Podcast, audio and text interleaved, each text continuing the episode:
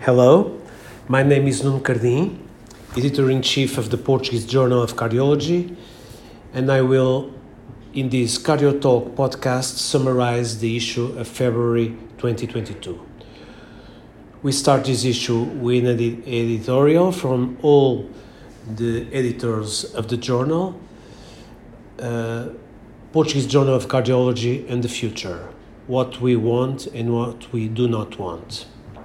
In this issue, we have seven original articles.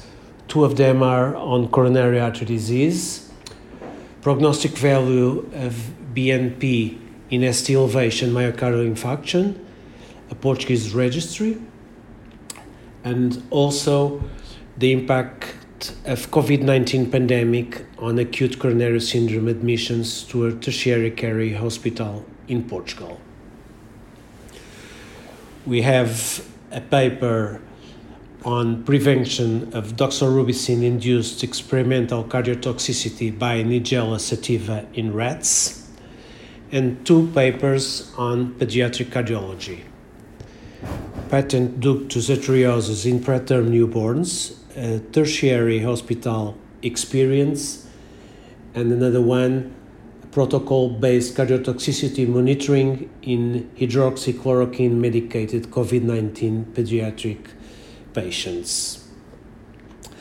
Besides these papers, we have another one on management of dyslipidemia in diabetic patients, the situation in primary, primary healthcare units, and finally, a training program in resuscitation maneuvers delivered by teachers in a school setting, an economic argument.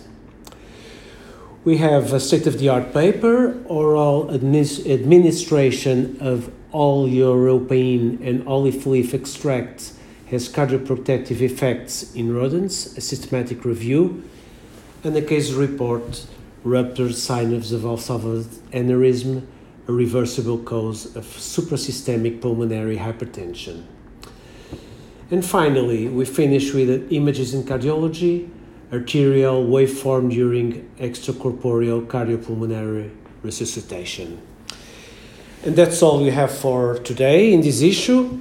Uh, to read the whole articles, please go to our website www.revportcardiol.org uh, and please come back soon and stay, stay tuned for the next issues. Bye and see you soon. Thank you.